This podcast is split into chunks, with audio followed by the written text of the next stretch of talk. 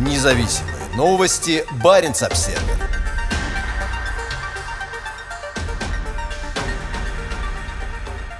Вышел из строя один из двух подводных кораблей, соединяющих Шпицберген с материком. Из-за отключения энергоснабжения на участке оптоволоконной трассы в Гренландском море, уходящем на глубину до 2700 метров, весь обмен данными между арктическим архипелагом и материковой Норвегией сейчас идет по одному кабелю. По оценкам компании Space Norway, оператора самого северного в мире подводного оптоволоконного кабеля, проблемный участок находится на расстоянии от 130 до 230 километров от Лонгера, в районе, где глубина в Гренландском море падает от 300 до 2700 метров. Авария произошла утром в пятницу 7 января. Шпицберген соединен с материком двумя параллельными кабелями, которые идут от Лонгера до коммуны Аньоя, расположенной на севере Норвегии, севернее города Харстад. Протяженность кабелей составляет 1375 и 1339 километров. В пресс-релизе Space Norway сообщается, что оставшийся в строю кабель обеспечивает хорошее качество связи, но из-за аварии на другом сейчас в системе отсутствует резервирование.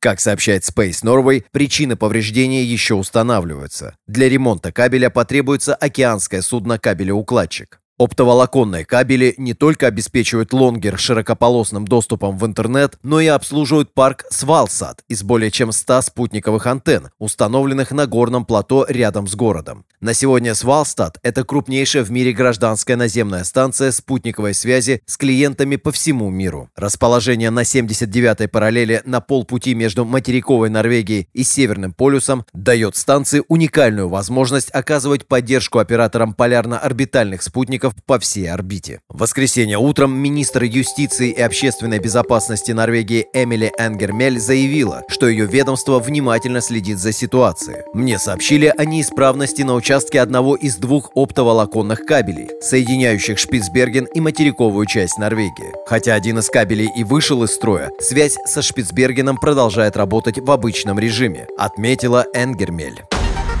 Независимые новости. Барин обседный.